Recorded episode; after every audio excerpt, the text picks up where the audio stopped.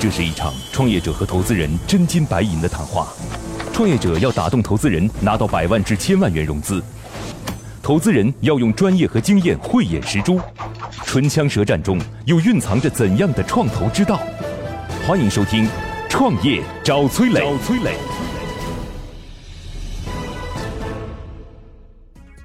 不是不敢说，是肯定不能说。不是每个项目都有花钱的机会。为什么会想到这一点要来做这个事儿？赚钱。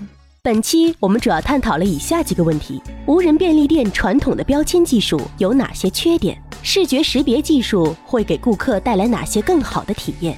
当使用场景基本确定时，如何快速去推广抢占市场？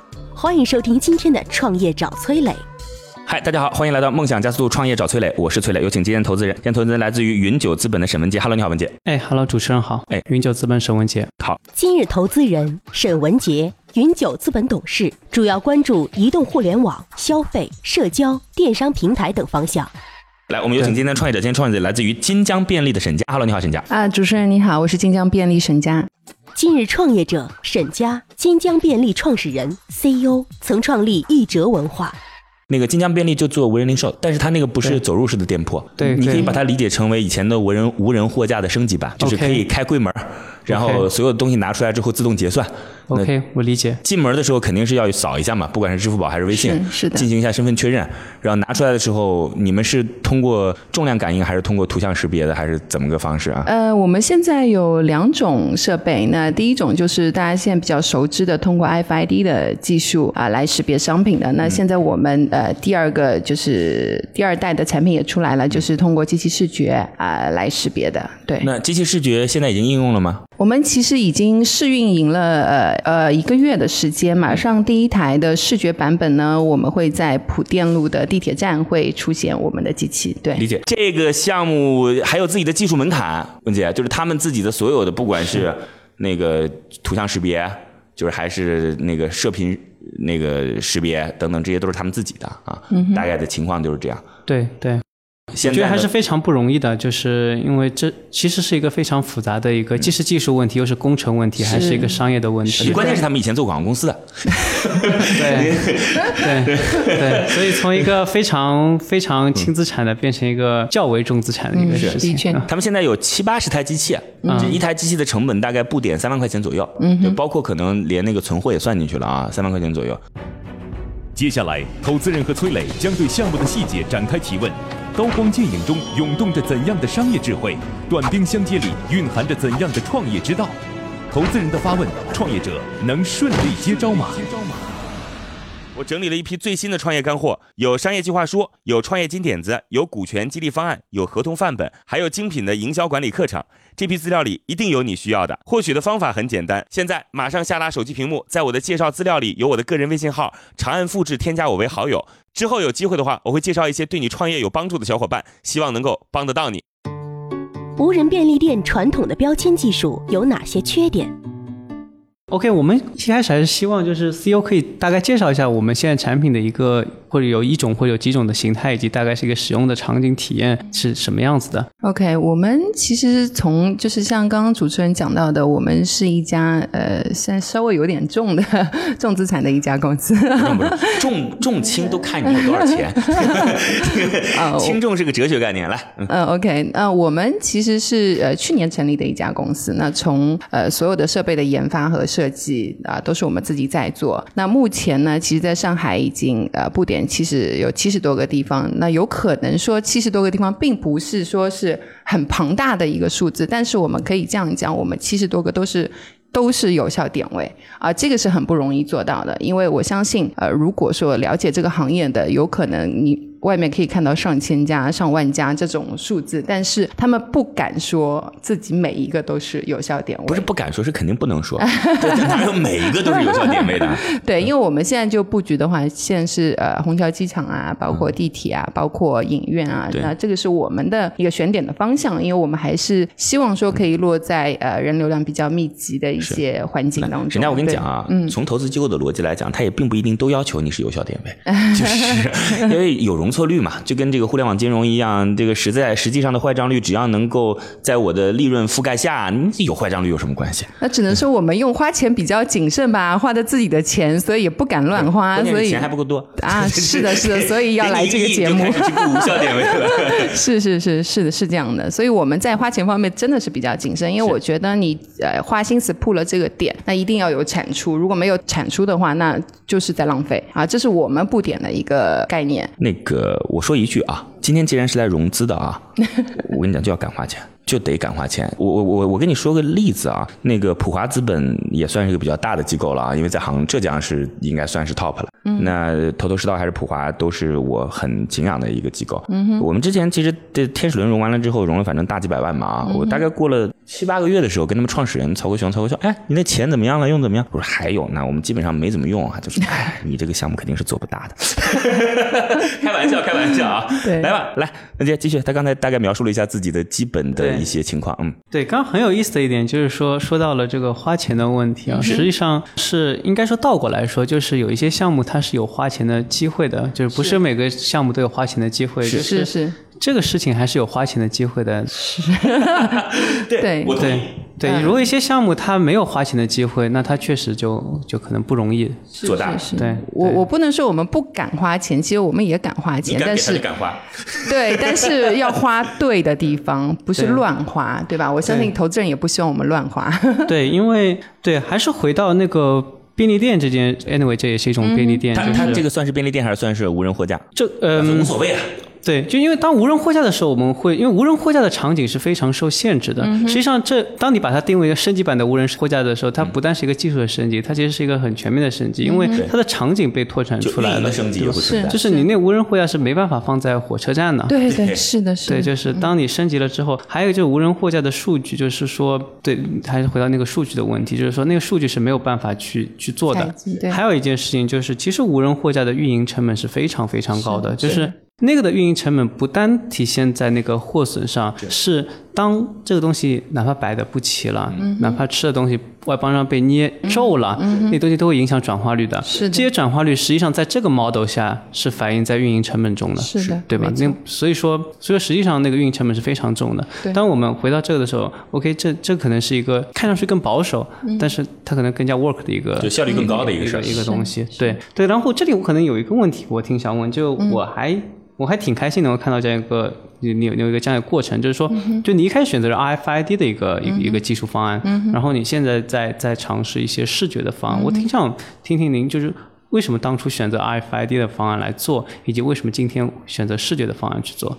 嗯，其实当时我们没有选择，是因为当时那个环境只有只有 FID，它是可以更快速的去投入市场的。因为我们怎么讲，还是要回到钱的问题，我们钱有限，所以说一快速落地对我们来讲是非常重要的。所以说我没有时间去等到那个技术成熟，我再推出市场。所以当时我们选择 FID 的话，也是没有办法，因为那个时候用户其实无所谓是视觉还是 FID，他只要能在这样的一个操作方法上场景去买到东西就可以了。所以，那我们当时觉得这个是更稳定的一个技术，所以当时我们最早选的是 FID。但是在选择 FID 的同时，我们其实很早就开始去做呃视觉的开发了。就以前没办法，后来就想一定要省成本啊！我刚才说了，FID 都有成本的，吧？对吧所以就慢慢的迭代到视觉。是的，是的。对，因为 RFID 呢，其实一个是硬件的成本确实是比较重的，当你在一个大规模的情况下；第二个事情，它多了一道步骤多了一道它得步骤装上去。它装上去，其实就因为您做的话，你就会知道贴其实是一件很麻烦的事情，是是，对吧？特别那冰箱里面贴是很麻烦的一件事情啊，。不在冰箱里贴，我们在仓库贴。对对，就是仓库里，因为你你有很多是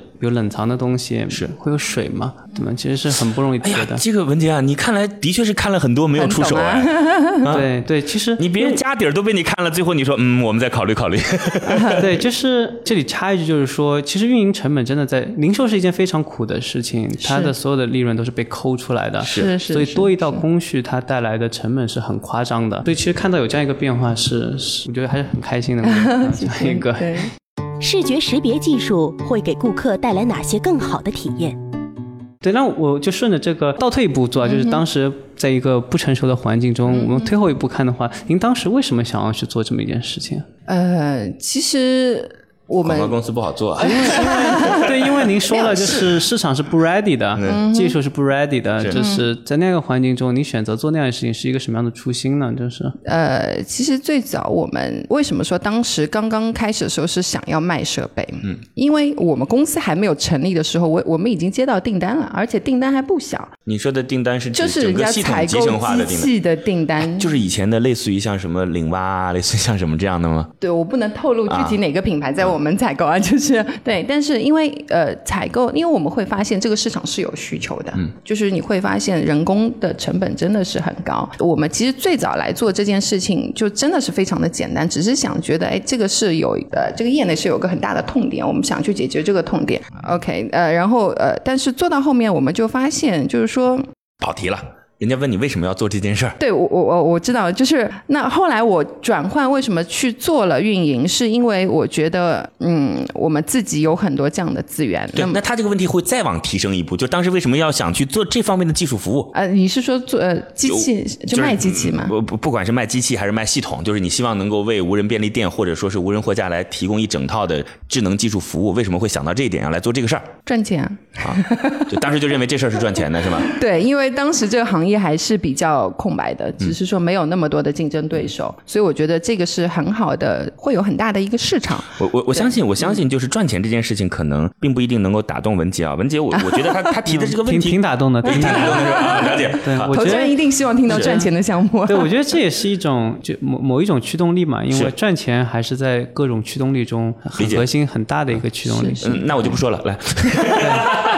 对对，当然当然我们有每个都会有不同的那个驱动力嘛，是，这也是一种驱动力，我觉得都 OK。对。对，那我再往前问一步，就是说，哎，我们视觉的那个技术的话，大概是一个什么样的技术的组成啊？就是这这个问题还真是挺跳的。对，所以我说，对。对，一个是就是往前一步走，就顺着刚刚那个技哎，你是说我们呃采用的是怎么样的一个逻辑，还对对，是什么？因为因为视觉的技术，因为是还是一个比较创新的东西嘛，嗯。就是它可能要利用传感器、视觉等等的一些东西。是，对这是一个偏技术的问题吗？对对对，是一个偏技术的东西。啊好了，那那这个问题他放弃 pass，求助场外观众不是因。为，其实我不呃，我怕我自己讲的不够专业，因为我不是我们公司的 CTO，我也不是技术出身所以我怕我讲的不够专业。那我只能说，目前我们采用的这个技术已经它的识别率已经可以达到百分之九十九以上。对百分之九十九啊，明白，百分之九十九高嘛？文姐，百分之就百分之九十九，其实挺，我不知道，就是九十九单中会有一百单中会有一单出出问题呢，还还是每一单可能都会有一点问题？呃，是一百单里面有可能会有一单，因为我们已经做了一个月的测试，我们这一个月里面只有一单是出问题的所以它的概率已经很高很高了。对，那非常棒。OK，那你你你那个机器里面有多少 SKU 啊？呃，我们现在 SKU 没有很多，大概嗯也就十个。主要是饮料是饮吗？饮料，对明白，所以铺设的点位可能也是在一些人人流密集啊那，些地方地铁。啊、机场啊这种。你你未来的那个视觉识别能够包容得了多少的 SKU？有现在的这种预设吗？呃，我这我很坦白的讲，我们现在技术只可以针对硬包装的产品，软硬包装软包装产品我们还需要一些时间，这有可能是目前视觉上的一个痛点。哎，我问一下啊，用户就是很自然的拿出来，他其实不需要说在哪个地方照一下的这种不，需要，完全不需要，是就是很自然的很拿出来，自然啊。对对用户来讲无感，就是哎，怎么被他算出来了？绝对的无感，是对。来文姐，嗯，对，所以我们现在比较直接的竞争对手是友宝，是吗？嗯，很多人都会觉得我们的竞争对手是友宝，现阶段我我觉觉得不是。哎，我问个问题啊，文姐，友宝是国企吗？嗯，不是，友 不是宝友宝上市了吗？可能已经上市了，上市了我有点忘了。我觉得它资源好恐怖啊，就是这种。对做时间也比较长。它以前是从最传统的那个贩卖机开始做的吧？对对对对，会有一些不一样，因为友宝的话，它我觉得传统的自动贩卖机，它有可能最早只是说它可以出现在各个场景下，便于很多的消费者去购买到一些产品。那么包括我觉得他们购买到的一般都是相对比较成熟、大家比较熟知的一些产品，但是我们的机器有可能可以覆盖的这个 SKU 会更多、更广，然后就是包括比如说我举个例子啊对。，他们可以卖养乐多，我什么都可以卖就他那个友宝不可能卖养乐多嘛？对，包括我们现在还有在做周黑鸭，就是我对包装上是哦，周黑鸭也可以。对，我在包装上是没有限制的。是那么如果说传统的像友宝这样的机器，它其实我相信它不同的硬件的设计，它对一些包装还是会有局限性的。理解。对，那卖什么样的，它能够容纳什么样的产品，嗯这是一个它的动态的这个特性非常重要嘛。是是是。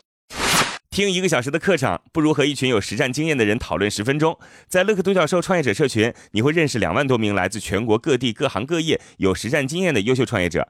每天，他们都在线上或者线下活动中对营销管理等实战话题展开讨论和模拟。在社群里，你除了高效学习、快速成长，更能找到各种资源、人脉、渠道、合伙人。现在马上下拉手机屏幕，在我的介绍资料里有我的个人微信号，长按复制，添加我为好友。我在社群里等你哦。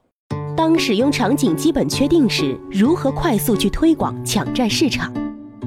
嗯，可能还有一个问题就是说，您团队在这个铺设上，一个是非常有资源，第二个是非常有理解的，对是吗？是的这是的我们我不知道我们现阶段整整个您那个铺设的一个策略是什么样子？呃，我们现在主要的就是四大渠道嘛，第一大就是交通枢纽，那第二个就是院线。就是影院这个场景，那第三个就是那个酒店，一些连锁酒店。是那么还有一种就是第四大类，就是校园。对，就是我们会你以前的广告公司会是做户外广告的吗？啊，不是，啊，对对，我以为是这就因为这就能连起来嘛。如果你是做户外广告的，这很多地方就是你自己过去的，对对。对，也有一些以前的资源，的确会有，对，对，明白。我们现在都是您自营的还是是全部直营，全部直营的，对吗？那我不知道，就是选品啊什么，这个这个这个是你们是自己在做的吗？还是呃选品我们自己在做。OK，那我们怎么样来去进行选品的逻辑呢？嗯，嗯，我们现在因为四大场景嘛，首先这四大场景的各个需求是不一样的，就好比说影院，那么影院的话，呃，就是这条线就是我们有可能会呃零售的占比跟饮料的占比是五五分，先把大类先分出来，那么然后呢，就是我们会去选一些首先影院要没有的，要跟影院打差异化，那么就是当然影院也不允许我们去卖跟他们相同 SKU 的东西，那么我们会通过就是说每一个月的一些销量，我们会做一个就是末位淘汰制。那我们会先上去试先去试，因为我觉得零售是没有对与错的，你也不知道今天放上去的东西一定是对，那一定是要做过测试之后，那我们再做一些调整。对，我们会把卖的好的、畅销的留下来，会把那些有可能所以所以数据不好他这儿呢，的会淘汰。其实就是跟供应链的合作也是变化的，就是你这卖的不好，我跟你周黑鸭关系再好没用。对对对，是。我其实有一个很重要的问题啊，就是希望你能够接受得了。OK，这样，其实，在共享出现之后呢，有一个项目，投资机构也会去看，就是共享按摩椅。对，共享按摩椅，当时大家其实也很看好，有人专门去投，类似于像深圳的企业，对，有啊我做的很好，一年一个亿销售，就做共共享按摩椅啊。但是这后来就发现了一个问题，比如说文杰啊，今天给我投了一个亿、两个亿、五个亿，他发现我钱花不掉，什么原因呢？因为共享按摩椅的场景是基本确定的，就是车站、电影院。或者是商场，但这些大 B 很难谈的，就有一些大 B 自己做，或者说在杭州区域，那就是跟东站关系好的人，你再跟我谈也没有用，对吧？再后来你说来我贴钱，你会发现说原来贴钱的整个财务模型是有问题和风险的，所以这当中就会存在一个，今天如果你的选址是相对来讲比较精准的，它是需要跟大 B 合作的，它会不会导致说文杰给了你钱，说来不错，模型也不错，逻辑也不错，团队也很好，但是量铺不出去，会不会存在这个问题？嗯不会。啊，文杰你怎么看？对，因为这个市场其实并不是一个全新的市场嘛，是。就是因为它现在铺的那些地方，包括今天卖的主要的产品，实际上友宝都是可以去对标的。是，嗯，就尽管说友宝的财务并不那么的好，嗯哼，对吧？但是总的来说，包括我们可以去对标国外啊、日本啊什么，就是这个业务还是 OK 的，因为有需求在那个地方嘛。特别还有个特别好的事情是说，这个成本其实已经降低很多了。移动支付的出现以及去机械结构这两件事情，其实降低了非常多的成本，肯定会比友宝那个稍微好一些。但是不可避免的一个问题就是说，友宝它要发展的那个历程，也是你要面对的，对吧？就是你的速度可能会比它快一点，但是能快很多吗？这个东西可能就很难去预估了，对吧？是是，那个沈佳，我下次你回答这个问题，你就告诉他说你分众知不知道？分众去了解一下。好了，结束了。分众之后，别人还要不要做室内的广告了？做不做？楼宇广告做不做？有吗？有有。那好，那我就不说话了。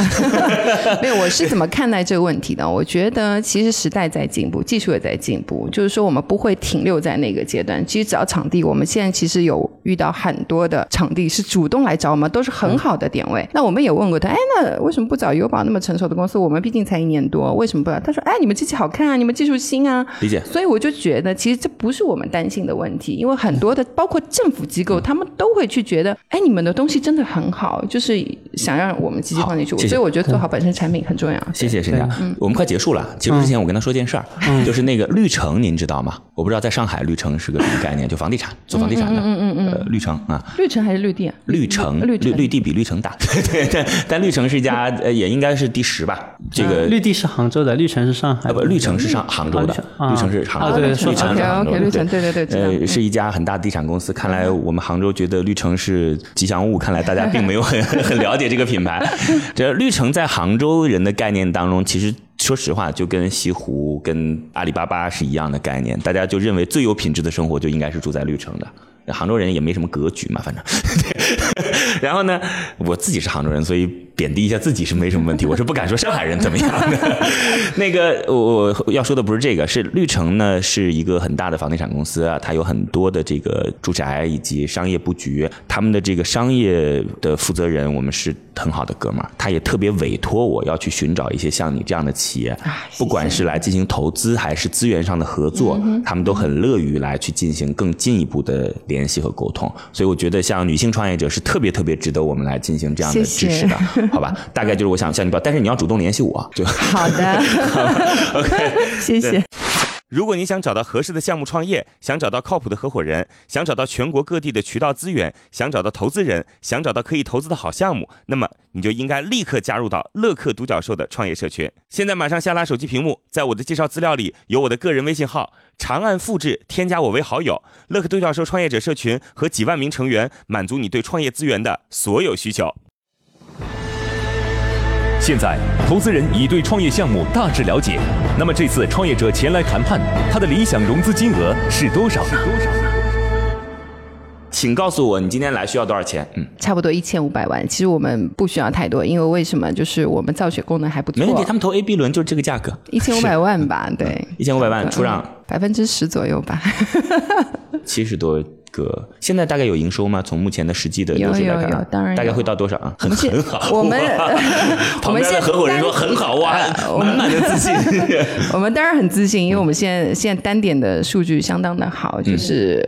呃，零售啊，加一些其他的一些收入的话，其实已经这个思想我们可以再交流。我觉得已经非常好。有有一个问题就是，你们现在摆到那个地方是跟就是给你场地的人来怎么进行合作的？给他付钱，还是说来进行利润分润？呃，有一些场景的话，像。机场和地铁一定是付租金的，就是我不可能跟地铁去分成，他懒得跟你来他懒得对，他无所谓，对。但是像影院啊这种，我们就会分成酒店啊、影院，我们都是分成。理解，就不同的地方不同策略。是一千五百万百分之十啊，那我估计也可以再谈一谈啊。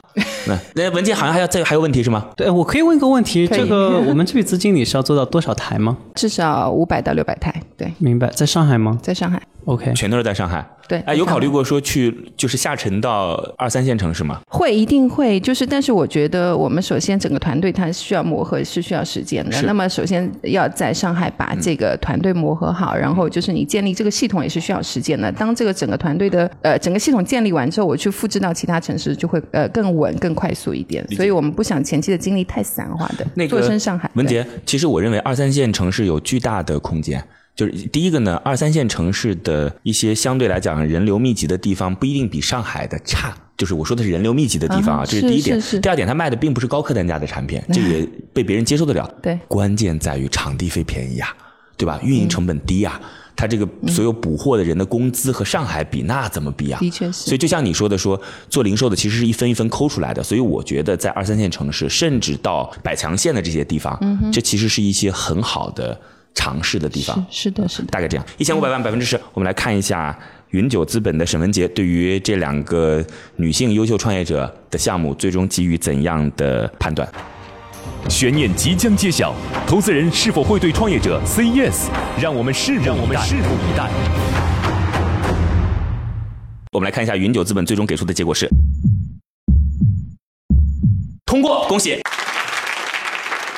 来告诉我什么原因？对，就是我们呃可以比较清晰的看到一点，就是公司在这个阶段，它的产品和运营已经有了一些初步的。这个成果，而且这个成果，嗯，虽然在节目中我们可能一些问题、数据啊什么没有办法聊得特别细，但是我可以感受到还是比较乐观的。嗯。而另外一个事情就是说，这个市场实际上是一个一直就存在，而且是我们可以有大量借鉴经验的一个市场。所以，大量借鉴经验这个话听了，就是有一种什么感觉呢？就是别的投资机构踩过的坑，我们就可以避免了，对吧？对，包括其实我觉得有友宝这个在前面是一件非常好的事情，是因为你有它怎么样的做了市场教育，然后也做了各种试错。对对对，而且我们的产品相对于传统的这油宝之类的，是有无论是从成本还是从体验，还是从它的 SKU 上是有一个势能的，所以这是我觉得，但这个可能是一个行业赋予你的一个优势，是，所以我觉得这是一个比较好的地方。但这通过中其实还是有一些呃值得再去思考的问题的，比如说是